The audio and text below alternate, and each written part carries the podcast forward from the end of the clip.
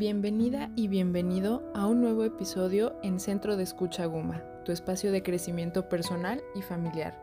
Mi nombre es Mariana Ceja y en este episodio quiero hablarles acerca del envejecimiento, un tema que puede ser difícil de abordar porque normalmente no nos agrada pensar en el momento en el que envejecemos.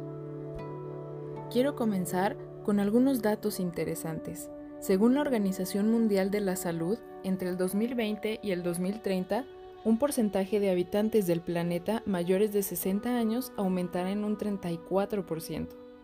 En la actualidad, el número de personas de 60 años o más supera el de los niños menores de 5 y en el 2050 el número de personas de 60 años o más será superior al de adolescentes y jóvenes de 15 a 24 años de edad.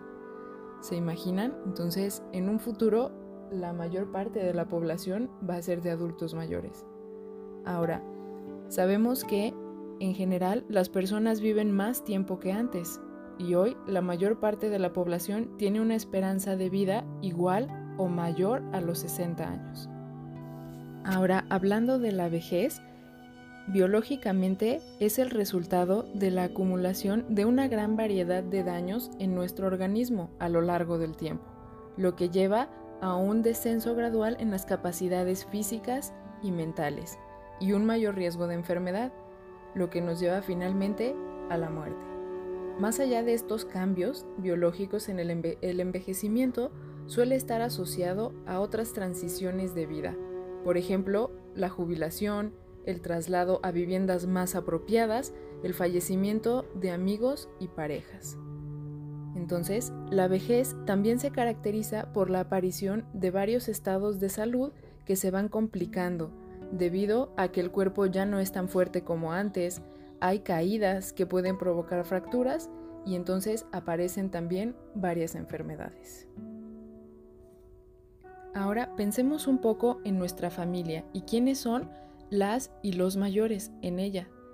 El proceso de envejecimiento puede resultar difícil debido a que las personas van dejando de hacer actividades a las que estaban acostumbradas. Por ejemplo, trabajar, dejan de manejar, ya no pueden transportarse a lo mejor sin ayuda a ciertos lugares o aportar económicamente a la familia, lo que puede causarles también mucha angustia o mucha frustración porque ya no pueden hacer las mismas actividades que antes. Cuando pensamos en las y los adultos mayores, normalmente los visualizamos sentados en casa frente al televisor, sin muchas actividades, ¿verdad?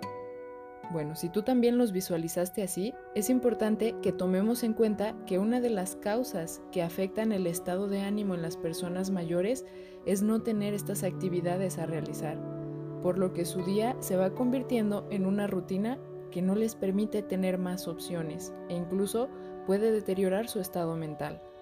Por eso es importante incluirlos en la medida de lo posible en actividades cotidianas. Por ejemplo, que puedan ayudar en ciertas tareas de casa, como cocinar si es posible, ir a la tienda, comprar insumos, etc. Es por estas cuestiones que en los últimos años se ha estado abordando la importancia del envejecimiento activo. Te platico en qué consiste y qué es esto. La misma Organización Mundial de la Salud determinó que existen cuatro pilares a través de los cuales se puede lograr mejorar el bienestar físico, social y mental, con el objetivo de ampliar la esperanza de vida saludable, la productividad y sobre todo la calidad de vida en la vejez. Estos cuatro pilares son la actividad física, Sabemos que a medida que nuestro cuerpo se va debilitando, de alguna manera dejamos de hacer también actividad física o igual si en ningún momento de nuestra vida hicimos actividad física, pues nos va a pasar la factura más adelante. El bienestar mental, esto es bien importante, ¿por qué? Porque a medida que vamos creciendo nos vamos aislando. De repente los adultos mayores terminan aislados. Si están en casa con sus familiares, normalmente los vemos separados del resto de la familia porque la familia tiene sus cosas que hacer, entonces normalmente no están integrados en estas actividades, lo que también va deteriorando la salud mental. Otro de los pilares es la participación social, esto es, que puedan tener contacto con amigos, con vecinos o incluso con la familia. Esto es bien importante para mantener el funcionamiento también cognitivo. O sea, esto es que no se deteriore la mente. De repente escuchamos mucho el término de demencia senil. Esto es causado por el, el envejecimiento, pero en realidad este término ya no se utiliza. Ahora se utiliza deterioro cognitivo. Por eso es importante seguir activos, aunque vayamos avanzando en la edad, para evitar el deterioro cognitivo.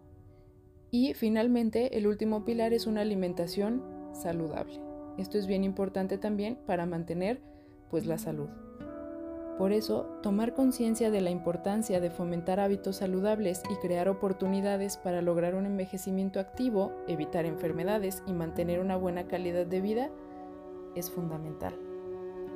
Por hoy nos despedimos. Mi nombre es Mariana Ceja y mi teléfono es 33 37 23 61 36. Recuerda que en Centro de Escucha Guma contamos con especialistas que pueden brindarte orientación y apoyo emocional.